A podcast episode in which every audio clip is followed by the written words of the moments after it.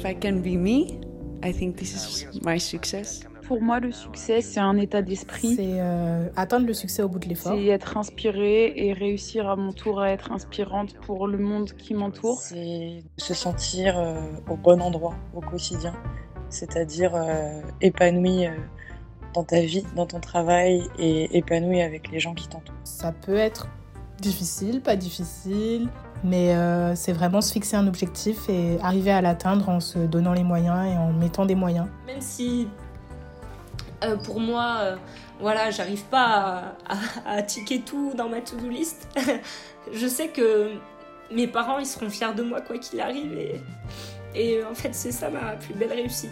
C'est quelque chose qui se définit pas parce que tu as ce que tu possèdes, mais parce que tu ressens.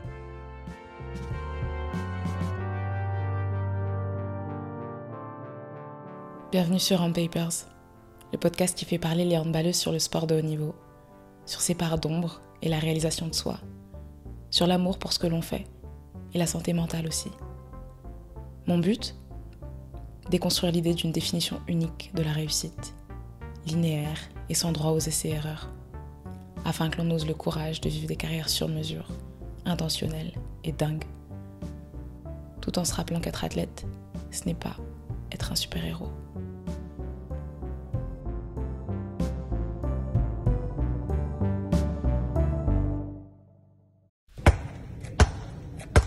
Je suis Melvin Debat et aujourd'hui je reçois Camille Depuiset. Il va y avoir des choix qui vont dépendre forcément de l'extérieur, d'un coach, d'un d'un club, d'un président, de c'est un sport collectif donc ça dépend pas que de toi forcément aussi et des autres mais tu es quand même maître de toi et si tu te connais toi, bah forcément tu vas pouvoir exploiter le meilleur de ton potentiel. Camille, c'est une handballeuse qui travaille en bonne perfectionniste. Elle est précise, rigoureuse et disciplinée. Mais sait comme moi que la perfection, eh bien ça n'existe pas. Et qu'il faut savoir la lâcher, tout en ayant une exigence extrême afin de pouvoir exister à très haut niveau. C'est tout le paradoxe. Je sais que dans mon cercle d'amis, quand on parle de sujet, lâcher la perfection, on évoque souvent le risque qui va avec, celui de flirter avec la médiocrité. Moi, je me dis qu'il y a quand même un fossé entre ces deux extrêmes.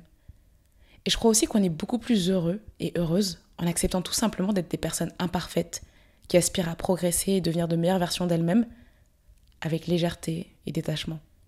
Et puis surtout, c'est pas parce qu'on lâche la perfection, qui de toute manière est inatteignable, que l'on court à la perte des vertus que l'on a déjà, à savoir le travail, la persévérance, la constance. En faisant preuve de plus de gratitude, je suis convaincue qu'on ne fait qu'ajouter une corde à son arc, qu'on construit notre équilibre. Je dis pas que c'est facile, facile. Avec Camille, on a parlé d'humilité, de rupture et des entre-deux, ces extrêmes où il est justement question d'apprendre à se positionner. Je vous souhaite une très belle écoute et pour commencer, je lui demande de nous dire d'où elle part. Alors d'où je pars euh, Je pars euh, d'une euh, d'une petite ville qui s'appelle Talent, qui est la ville de mes débuts où j'ai commencé le hand. Donc j'ai commencé le hand à mes 5 ans, j'ai toujours fait que ça. Euh, j'ai commencé le hand parce que euh, je... on était à un forum des sports avec mes parents quand, quand j'étais petite et il fallait que je fasse un sport. Mes parents avaient envie que je fasse une activité et moi aussi. Et donc, euh, on, voilà, on naviguait un peu euh, parmi, euh, parmi tous les stands et j'ai voulu essayer le hand. Je pense que ça n'a pas été anodin parce que mon papa était aussi handballeur. Il a fait du hand jusqu'en seconde division, donc à, à, un bon niveau. Et il était aussi gardien, mais ça n'a jamais été en fait une, une conséquence euh, ou une raison pour mes choix parce que il, mes parents nous ont jamais poussé, euh, mon frère, ma soeur et moi, qui au final faisons tous du hand, à faire ça. Euh, moi, ils m'ont jamais poussé à aller sur ce poste-là. C'est vraiment, je pense que bah, des fois, il y a des choses qui, qui sont en toi peut-être et du coup, tu, tu arrives plus ou moins. Donc, j'ai commencé le handball à 5 ans. Donc dans une petite ville à côté de Dijon parce que je suis née là-bas. Et euh, j'ai jamais fait d'autres sports parce qu'une fois que j'y ai goûté, bah, j'ai jamais été attirée en fait par autre chose. J'ai pas toujours été gardienne euh, parce que bah, dans les catégories jeunes en général, les postes sont pas très définis. Donc, euh, donc du coup, j'ai, j'ai, jusqu'à mes 11 ans, 12 ans, j'étais sur le terrain, à droite, à gauche, euh, sur la base arrière, euh, etc. Donc j'aimais vachement aussi ce côté. Je sens que j'ai encore ce côté-là en moi, encore des fois, qui a envie de jouer, qui a envie de participer euh, au jeu, au jeu d'attaque, tu vois. moi qui suis tout le temps, du coup, plus concernée par la défense. Et bah, plus les catégories arrivent, à partir des 12, 13, 14 ans, il faut quand même commencer à se spécifier. Et donc, il n'y avait pas de gardien, de gardienne définie dans, dans l'équipe. Et du coup, on a commencé bah, chacun un peu notre tour à, essayer d'y aller. Et euh, donc, au début, on faisait 30-30, 15-15, etc. Et il s'est avéré que je me débrouillais pas trop mal et que ça m'a plu.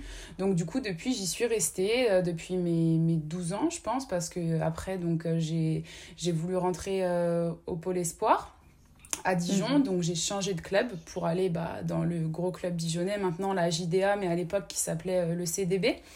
Et euh, donc euh, j'ai fait tout mon pôle là-bas, donc mon sport-études en parallèle de, de, mes, de mon lycée aussi après.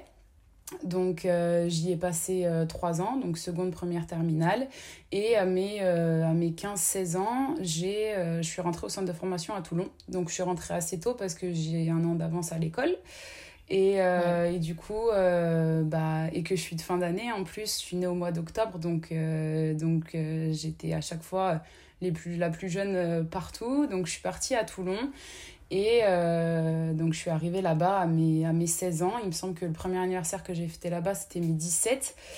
Et donc j'ai fait trois ans de centre de formation là-bas. J'ai signé mon premier contrat professionnel là-bas où du coup je suis restée un an avec le statut de joueuse pro à Toulon. Et ensuite je suis partie à Bourg-de-Péage. Euh, donc là je vais entamer ma troisième année ici au club. Et, euh, et, en parallèle, bah, j'ai fait euh, toutes les sélections toutes les sélections euh, à l'époque n'existent plus maintenant, demi-zone, zone, euh, SN euh, et, et, France Cadette avec toi, avec plein d'autres plein d'autres de notre génération. Et puis, et puis j'ai eu la chance d'avoir quelques sélections à prix, mais d'avoir pu aussi passer quelques jours aux côtés de, de, de la vraie équipe de France un peu avant ma blessure.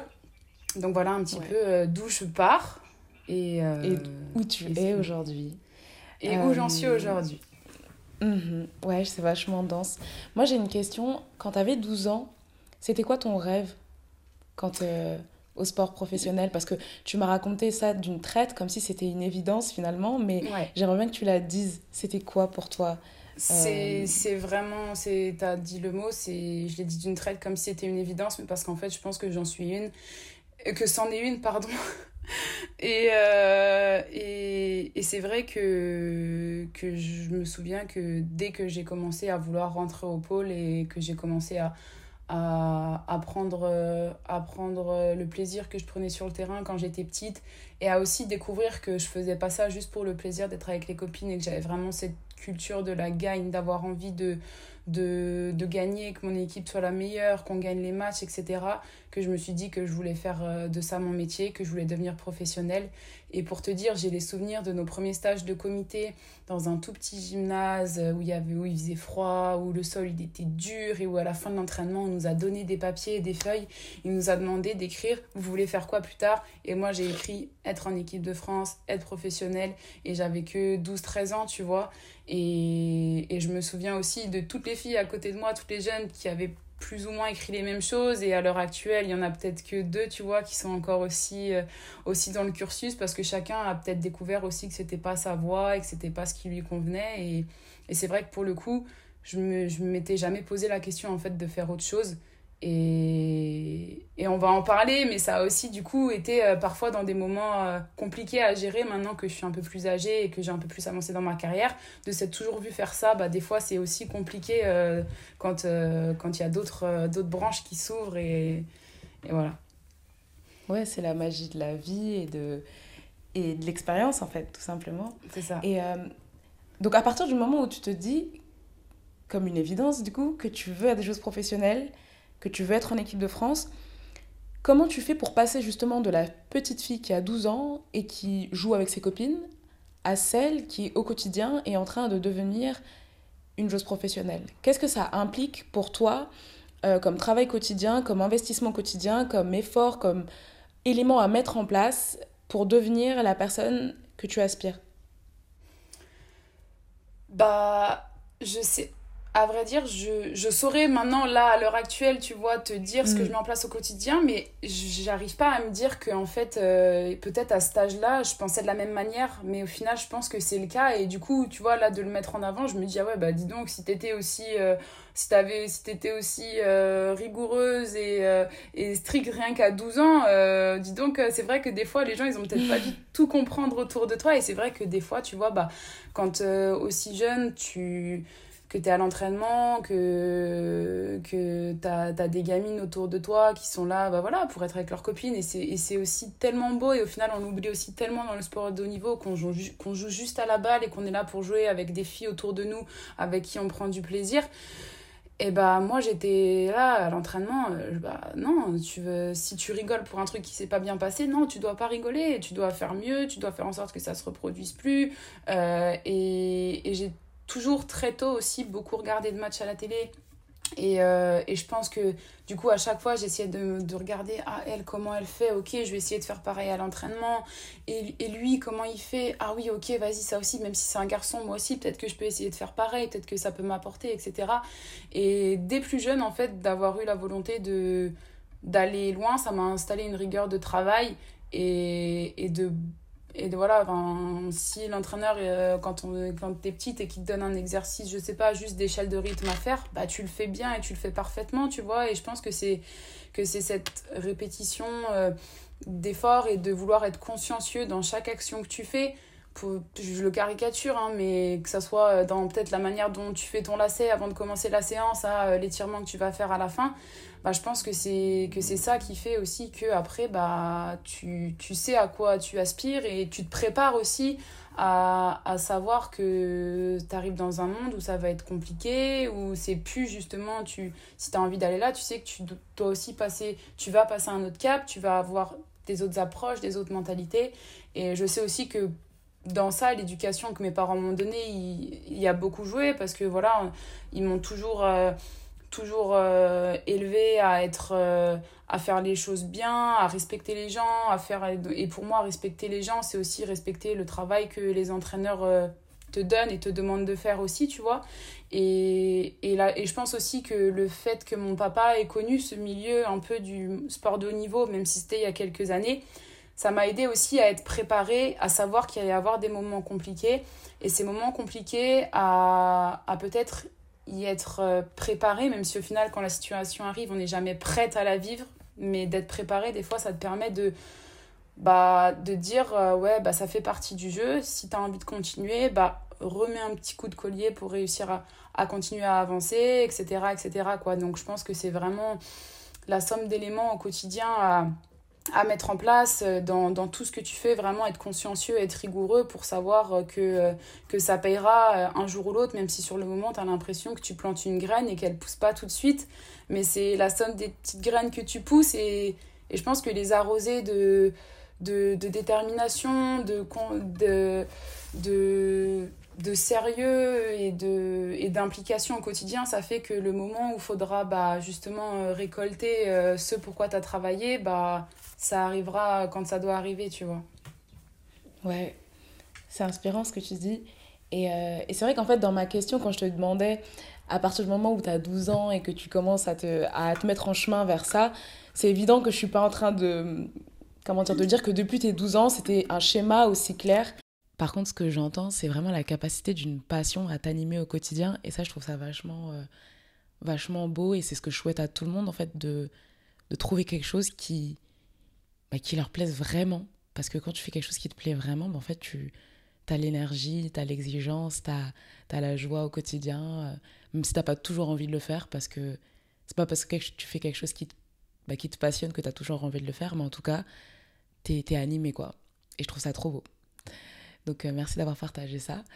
Et euh, bon, sur cet épisode, Camille, on avait surtout convenu de parler de rupture de ligaments croisés et du recul que nous offrent en fait euh, les blessures quand on est athlète de haut niveau. Parce qu'on n'a pas forcément le temps toujours de, s'arrêter, ou on prend pas toujours le temps de s'arrêter sur soi, ou, sur la manière dont on fait les choses quand on joue, parce qu'on joue en fait. Euh, on est dans la machine et ça va à mille à l'heure. Et donc, toi, l'année dernière, tu t'es rompu le ligament croisé, à peu près dans la même période que moi. Et on en a discuté. Et tu sais, moi, je suis quelqu'un, j'ai du mal à dire que c'est la faute à pas de chance quand je me blesse. Euh, et je me demande en fait, toi, comment est-ce que tu l'as abordé, sous quel prisme, comment tu l'as vécu au départ? Est-ce que tu as cherché à, trouver des raisons? Ou est-ce que tu es tout de suite parti en mode machine Ok, vas-y, je repars, il euh, n'y a pas de problème, je cherche pas à savoir pourquoi j'y vais? Euh, voilà, comment est-ce que tu l'as abordé toi au, au départ, cette, ta blessure? Je, suis... je rebondis sur ce que tu dis quand, du coup, parce que ça va vraiment faire le lien avec un peu justement les mille questions et les mille raisons que j'ai pu vouloir trouver pour au final me dire que c'était arrivé et que dans tous les cas c'est que ça devait se passer, mais justement sans dire que c'était la faute à pas de chance. Oui, il y a eu des mm. raisons, mais je pense qu'il n'y en a pas qu'une. Et, et même s'il y en a plein, je pense que dans tous les cas c'est arrivé, pas parce que, comme tu dis, c'était comme tu dis, pas parce que c'était la faute à pas de chance, parce que oui, il y a forcément euh, des choses, mais, mais je te dis, je pourrais te sortir euh, mille raisons de, pour lesquelles euh, je, me suis, je blessée. Euh, quand du coup j'ai essayé parce que forcément je me, suis dit mais pourquoi? Mais je comprends pas. Et puis et puis t'es en colère et t'as pas envie d'accepter. Et c'est toujours plus facile d'accepter quand t'as une réponse claire et précise et que t'arrives à l'entendre et que du coup tu te dis ok bah c'est pour ça. Ok d'accord.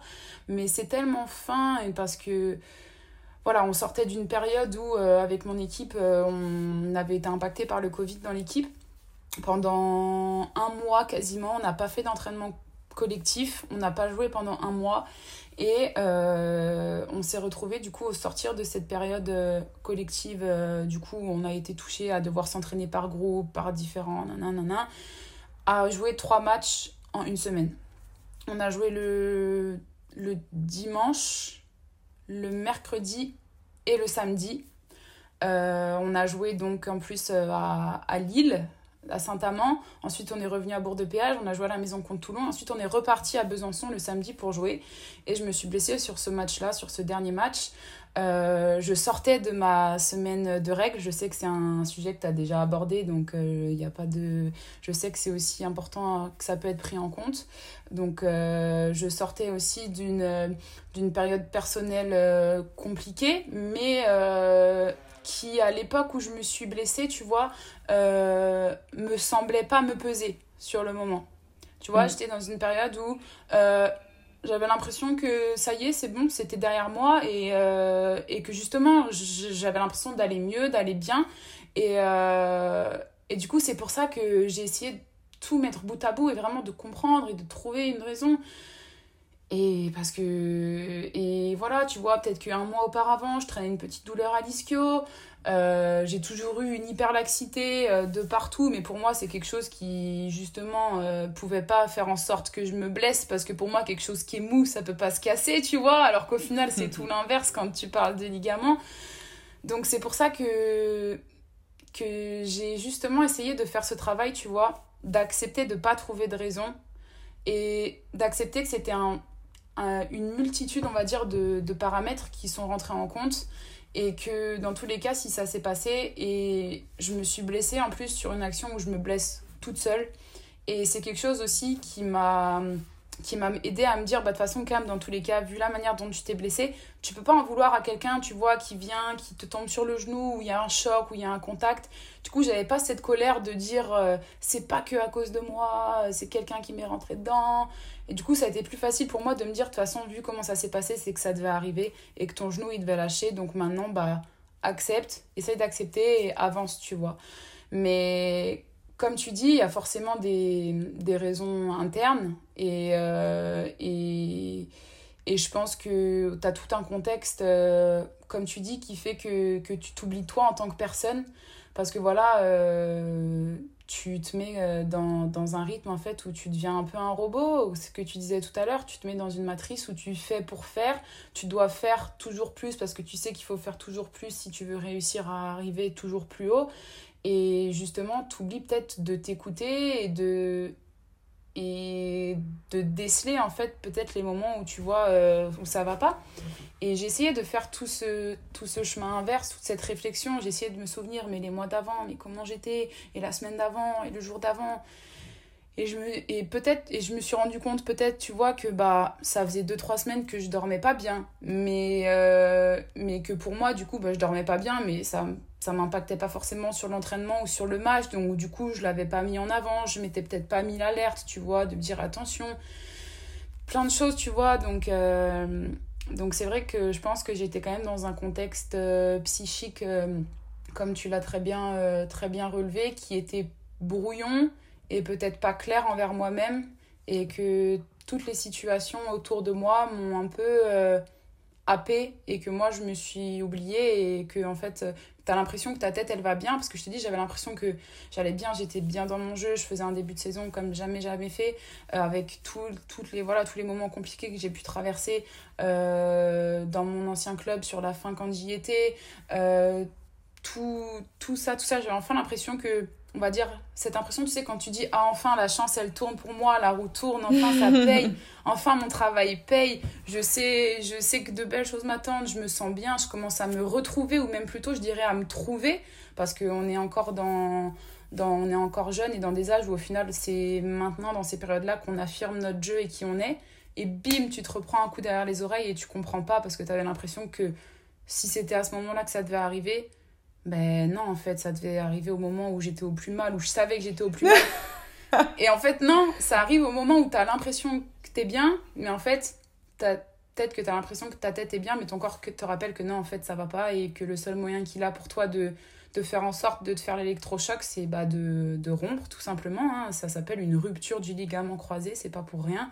Et, euh, du coup, euh, c'est brutal, mais ça te ramène vite à la réalité, en fait, et à te dire, ah, c'est qu'il y a quelque chose qui allait pas, donc maintenant, à toi de trouver euh, ce qui allait pas, quoi. Ouais, c'est intéressant. Il y a plein de trucs sur lesquels j'aimerais rebondir, Camille. Déjà, il y a quelque chose que tu as dit et je te remercie, c'est de dire que des fois, on n'est pas obligé non plus de chercher une réponse. et surtout, il ne s'agit pas de prendre le blâme, en fait, de euh, voilà, j'ai pas été capable de m'écouter, etc. Mais plutôt de dire qu'il y a une frontière qui est très fine entre le toujours plus et le jamais assez, qui est le corps. Mm. Vrai. Et donc, euh, voilà, comme tu l'as bien dit, souvent la réponse, la meilleure réponse qu'il peut apporter quand on est, quand on sait pas ou quand on a arrêté en fait d'écouter tous les petits signaux comme la petite pointe à l'ischio ou euh, bah, le sommeil qui est difficile à trouver ou le manque d'énergie le matin quand on se réveille, et eh ben quand on a arrêté d'écouter tout ça, parce que finalement le corps il nous parle tout le temps. Mm. Tu vois, quand, quand, quand, on est honnête, notre corps nous parle tout le temps. Euh, et quand on arrête de l'écouter, eh ben, des fois il, il, va dans quelque chose de, de, radical, quoi, mais parce que comme tu dis, il faut cette rupture à, la croisée des chemins pour pouvoir, euh, bah, pour pouvoir se chercher autrement ou en tout cas trouver un, un, un autre chemin. Et euh, et puis la deuxième chose qui me semblait aussi vachement intéressante, c'est qu'il n'y a pas toujours que des choses internes, il y a aussi des choses externes. Et c'est vachement important que tu aies rappelé euh, le contexte des trois matchs par semaine, mm.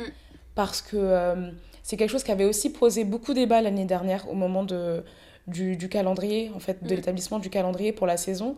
Euh, on savait qu'avec euh, l'épidémie mondiale, ça allait être compliqué de, bah, d'avoir des matchs euh, réguliers sans, enfin, en étant sûr de ne pas avoir de, de cas dans les équipes. Et c'est vrai que se retrouver à faire des semaines de trois matchs, c'est un peu oublier aussi qu'on est profondément humaine.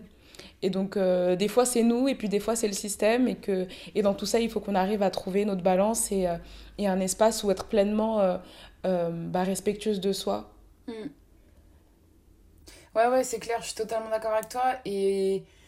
Mais c'est compliqué en fait quand depuis des années t'es dans une euh, philosophie et qu'on t'impose aussi depuis le plus jeune âge. Mais on le sait, c'est le jeu quand on s'engage dans, dans, la, dans la voie du haut niveau, il faut l'accepter, il faut. Ça...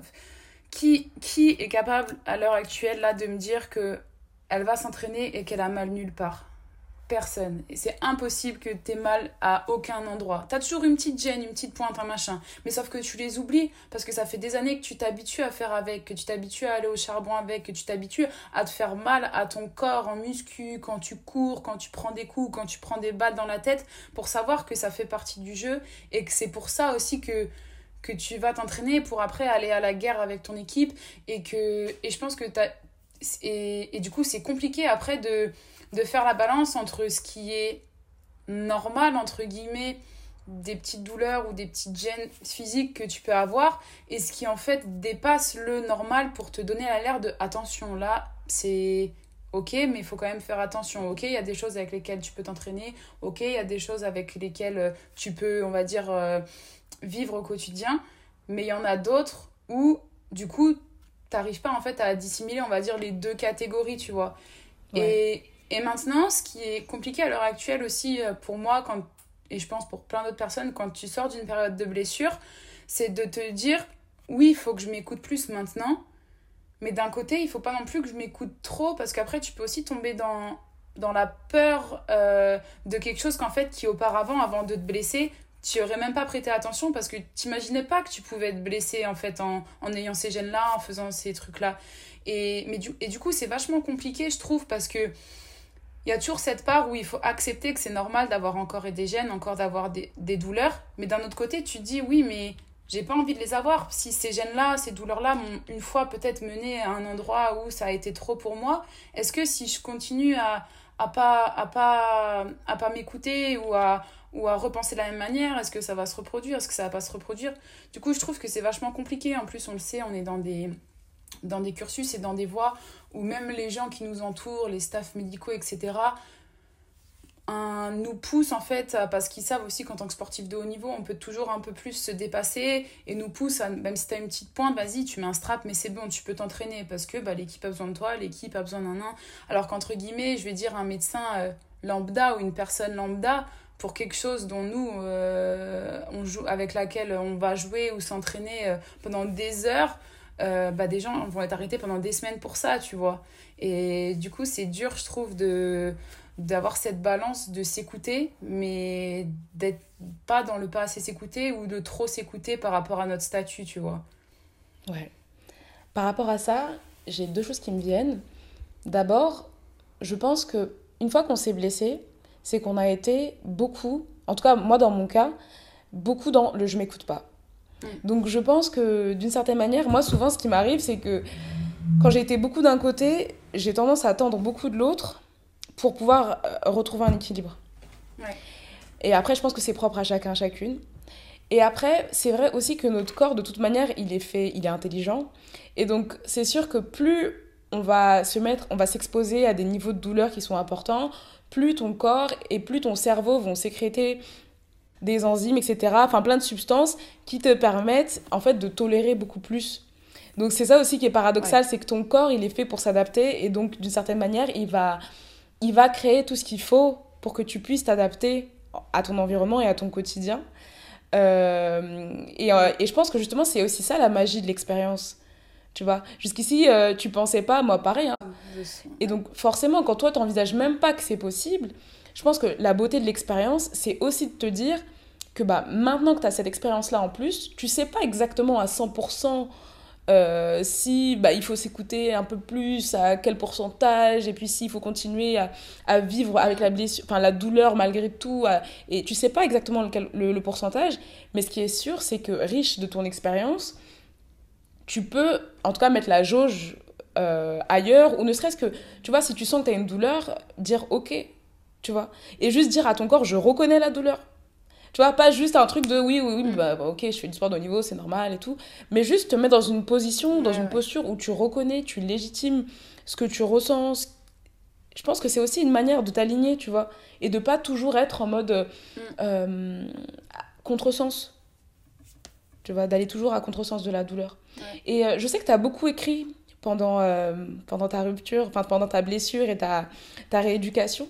Est-ce que tu peux nous dire ce que tu as, peut-être les, les grandes leçons que tu as appris de, de cette blessure et, euh, et puis même de ton retour sur les terrains.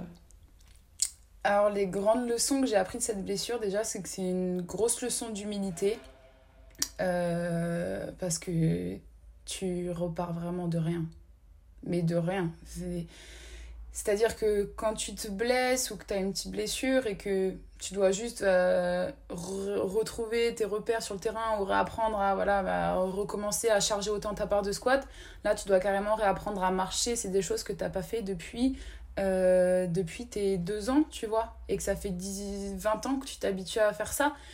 Et du coup, tu remets en place plein de schémas où tu te dis euh, ah ouais c'est comme ça qu'il faut faire ok et je pense que c'est aussi au final ça rebondit sur le fait de s'écouter parce que quelque chose que tu fais machinalement depuis, des, depuis tant d'années et ben là tu es obligé de te dire comment je dois faire pour le faire. Et du coup tu prends conscience de comment tu le fais et de ce que tu dois faire pour le faire. Et ça j'ai trouvé ça assez fou. Et euh, j'ai eu euh, j'ai voulu beaucoup écrire. Et en fait j'ai pas réussi à me tenir à ça et, euh, et c'est vrai que, que ma blessure a été vraiment. Euh, ma période de blessure et de rééducation a été vraiment animée de beaucoup de frustration et que j'ai aussi encore trop ressenti cette volonté, tu vois, du toujours plus et du jamais assez. Et là encore, à l'heure actuelle, ce côté. Euh, ce côté. ah.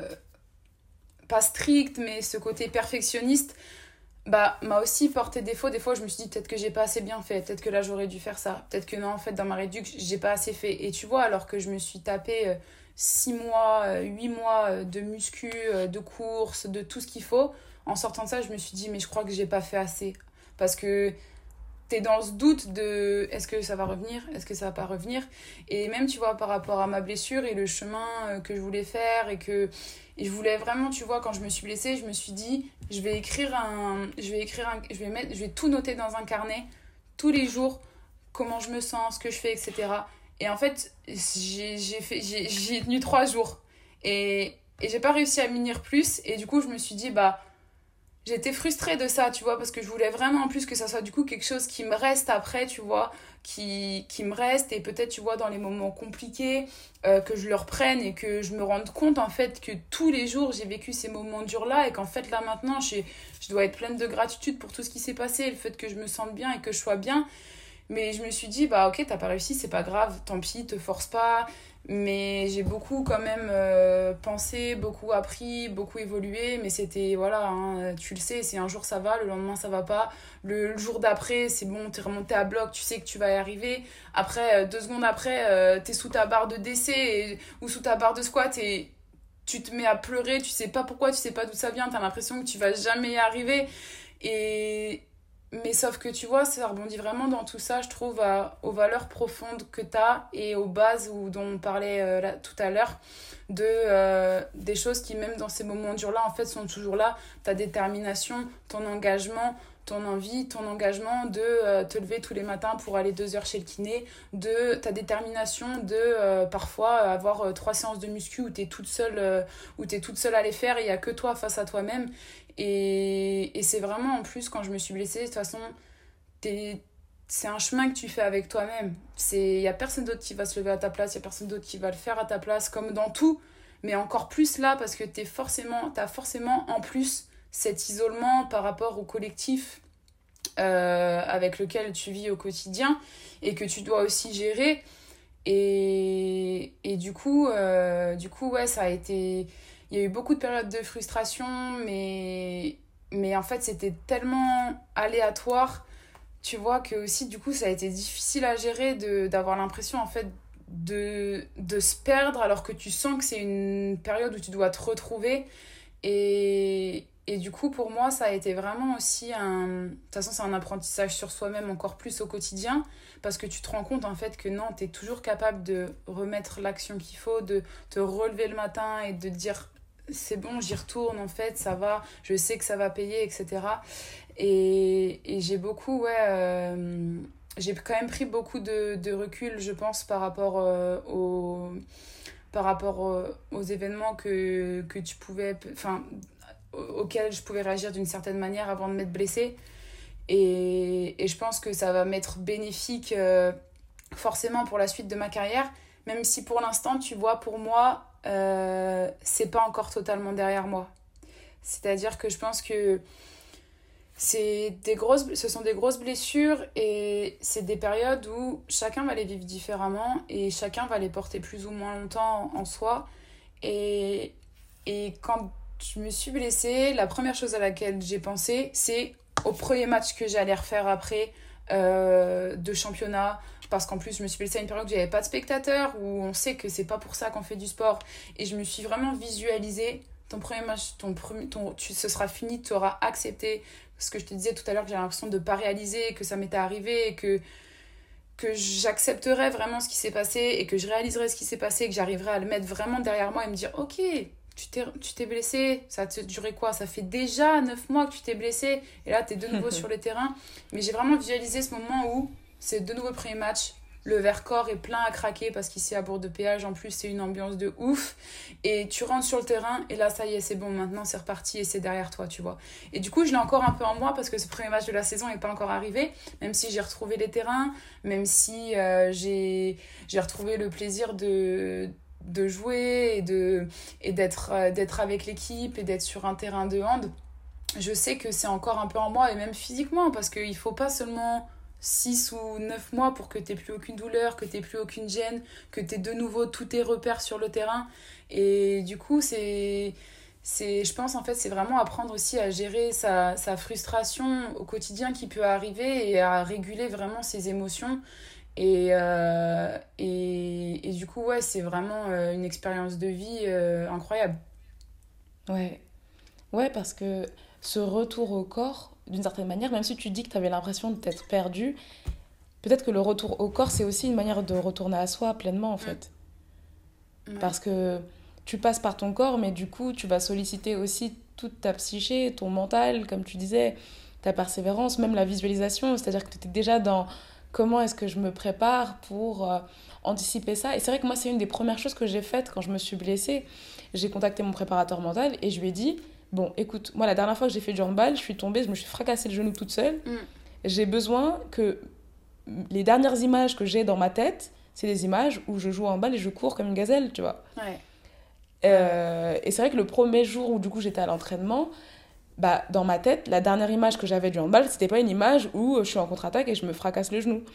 C'était une image de, euh, bah, de quelqu'un qui court une contre-attaque et qui, qui, marque son but et qui rentre, à la, enfin, qui rentre défendre son but. Tu vois, donc euh, c'était. Euh, ouais, je suis d'accord avec toi, c'est qu'en fait, ça rentre aussi dans ce qu'on disait, dans toute cette matrice, en fait, tout ce qui mm. permet de, de revenir euh, et d'être bien, en fait. Ouais. Quand, non, mais clairement, clairement. Quand tu reviens.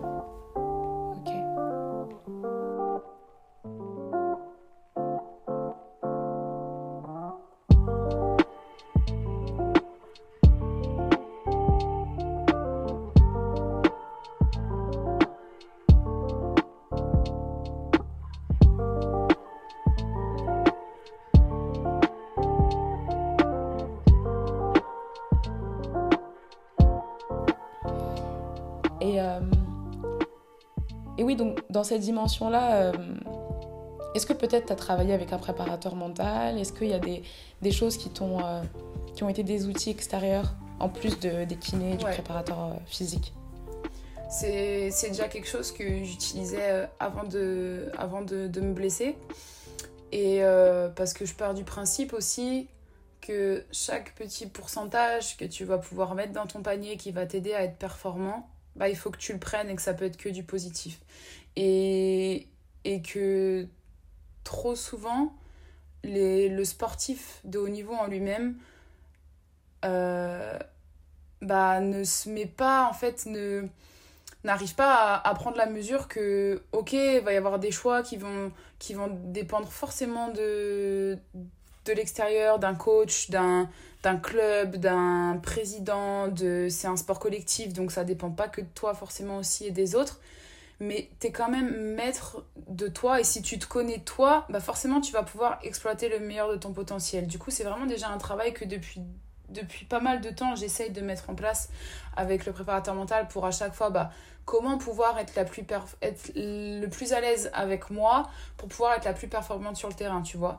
Et bizarrement, j'ai pas ressenti le besoin de voir euh, de travailler mon préparateur mental avant euh, les, mes trois mois post-opération.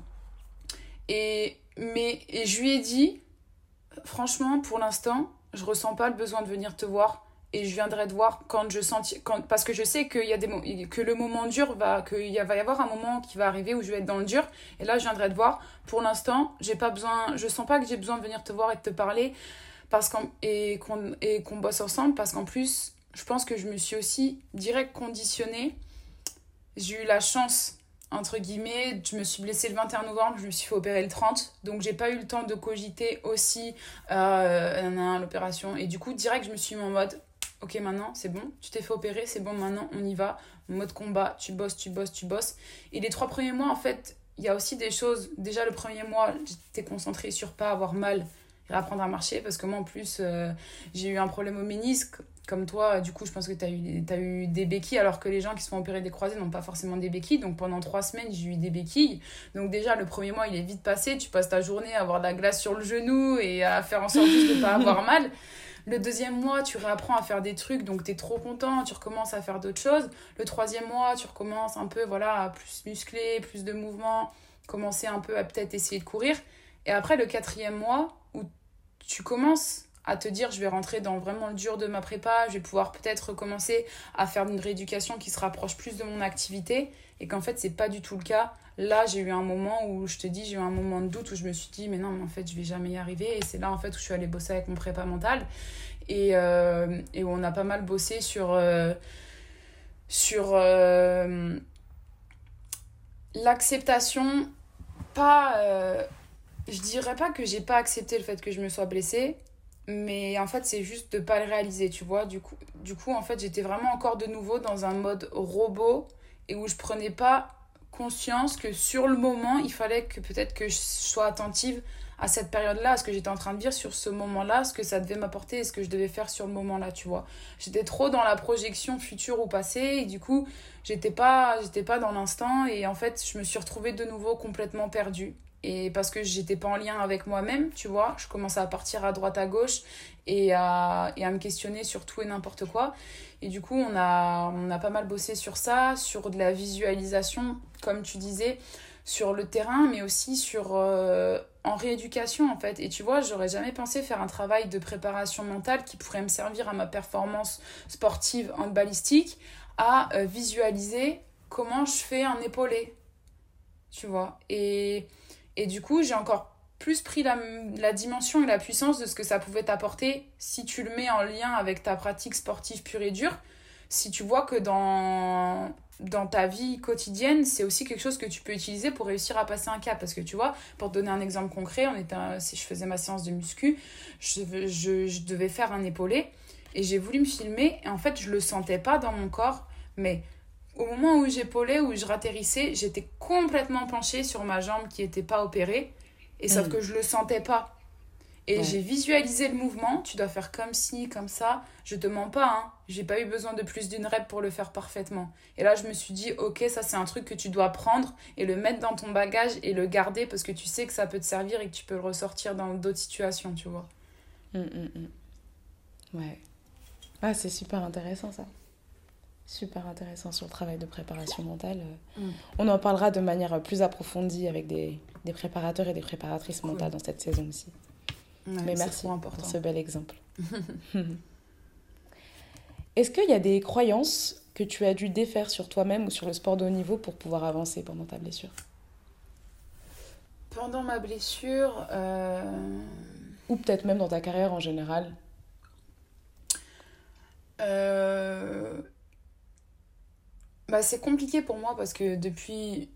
En fait, je pense que c'est un peu aussi propre à mon parcours à moi. Peut-être que tout le monde n'est pas dans la même réflexion, mais vu que tu vois très tôt, en fait, je me suis mis dans ce schéma et dans cette voie et que j'ai que tu rencontres plein d'entraîneurs différents, mais qui tous te, te disent qu'il faut être qu'il faut être comme ça, comme ça, qu'il faut bien manger, qu'il faut bien dormir, que, si, si tu fais pas ce poids-là, si t'as pas cette masse grasse-là, non, non, t'arriveras pas à faire des arrêts parce que c'est ça le haut niveau, truc muche, machin. Bah après, euh, dans cette période aussi de blessure où ton corps il change, c'est aussi pour moi quelque chose qui a été compliqué à accepter parce que j'ai toujours eu aussi un rapport compliqué à ça par rapport à, à tout l'environnement euh, que depuis que t'es jeune, euh, tu vois, on peut on peut te, te, faire croire ou te dire, alors qu'au final, euh, ce qui compte, c'est pas que je sois championne d'haltérophilie à la fin de l'année, c'est juste que je fasse des arrêts dans ma cage, tu vois. Mais sur le moment, on te met tellement des, des croyances dans la tête que forcément tu te raccroches à ça parce qu'en plus, tu as ce côté. Euh, ce côté perfection, éthique, persévérance, travail, rigueur qui fait que bah, si on te dit que tu dois faire comme ça, bah, forcément tu vas vouloir faire comme ça. Et sauf que si ça va pas dans ce sens-là parce qu'en fait c'est peut-être pas la manière qui est la plus adaptée pour toi. Et bah ça marche pas. Et du coup tu comprends pas pourquoi ça marche pas. Et donc ça t'amène encore d'autres doutes. Du coup euh, j'ai essayé vraiment pendant cette période de de de me dire que justement de prendre ce recul aussi par rapport au sport de haut niveau. Tu vois je me suis dit mais je me suis blessée quand j'étais sur le côté.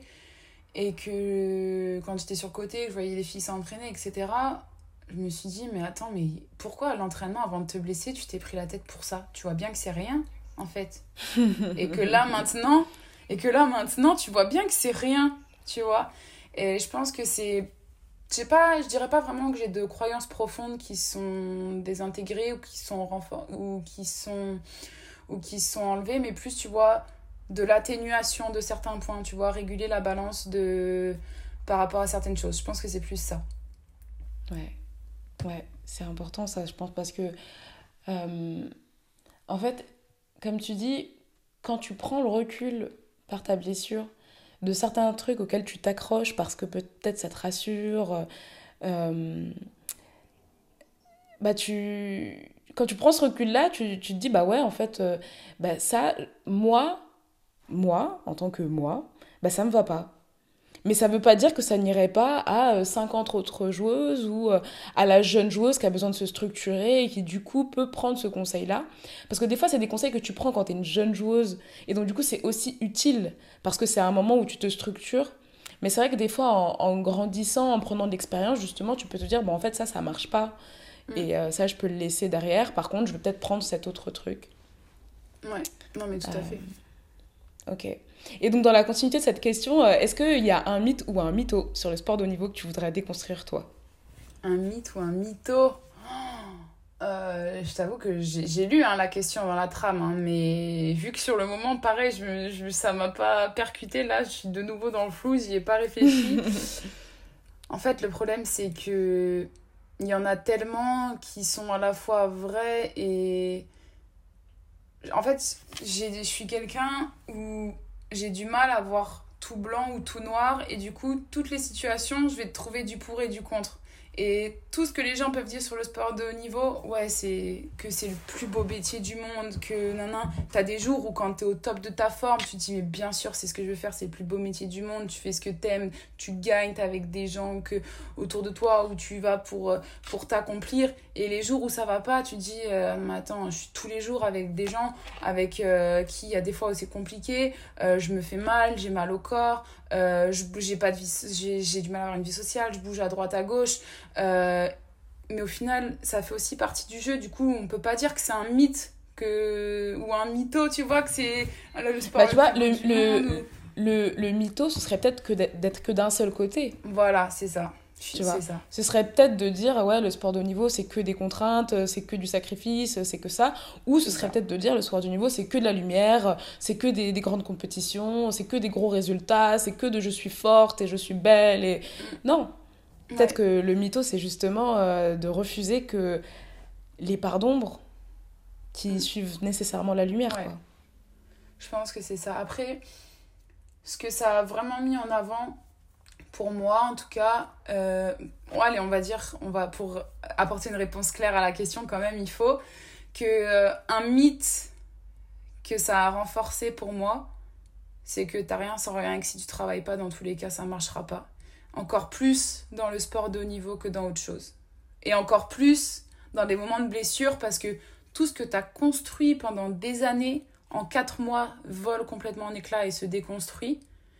Euh, on, va dire on va dire sur le plan physique, euh, pur et dur, parce que bah, t'as plus de muscles, t'as un nouveau ligament, t'as as des nouvelles choses à remettre en place, et ça, tu peux rien y faire. C'est là, tu vois, c'est pas euh, oui, mais non, c'est là, c'est clair et net, c'est ça. Et si tu bosses pas, et si tu t'arraches pas, et si tu te donnes pas les moyens, bah tu reviendras pas sur le terrain un an plus tard. Et c'est là où je me suis remerciée de de pendant tant d'années en fait avoir eu cette euh, culture de travail parce que je me suis dit quand je me suis rendu compte à quel point c'était dur je savais que ça allait être dur hein, mais je me suis dit mais si les gens qui travaillent peu ou pas d'habitude ça leur arrive Mais comment ils font pour réussir à se relever de ça? Tellement ça demande d'efforts, tellement ça demande de remise en question, de travail sur soi, de travail aussi intellectuel, de de parce que voilà faut c'est aussi un travail de développement perso d'accepter tout ce qui se passe d'essayer de trouver des réponses à tes questions ou justement d'essayer d'arrêter d'en chercher. Et pour le coup ouais le mythe vraiment ce serait mais enfin si tu travailles pas euh, c'est mort n'y pense même pas. N'aie même pas la prétention de vouloir aspirer à ça si tu sais que tu es pas capable de te donner les moyens pour y arriver tu vois. Et que la lumière oui c'est beau mais la lumière justement elle se construit avec toutes ces parts d'ombre là tu vois. Ouais Merci Camille. Euh, pour finir, est-ce que tu veux bien me recommander une invitée ou une personne que tu souhaiterais écouter sur le podcast cette année? Euh, J'aimerais bien écouter. Je ne sais pas si tu l'as déjà euh, invité. J'aimerais bien écouter parce que du coup ça fait écho à moi et, enfin et à nous, à quelqu'un qui, qui s'est aussi blessé. J'aimerais bien écouter Siraba. Parce que je pense que du coup c'est quelqu'un qui a trois fois plus encore d'expérience que nous et du coup de voir comment elle avec tout ce qu'elle avait encore plus déjà vivre avant nous comment justement cette période de blessure elle a pu l'appréhender encore plus elle qui est passée par la maternité et par tout ça je pense que ça peut être vachement enrichissant de d'écouter ce qu'elle a à nous dire. Clairement. J'ai hâte. J'ai hâte de partager cet épisode. Ouais. Bah merci beaucoup Camille. Bah merci à toi en tout cas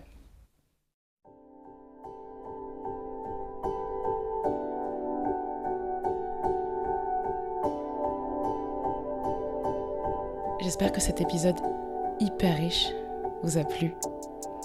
Je suis très curieuse de savoir ce que vous en avez pensé.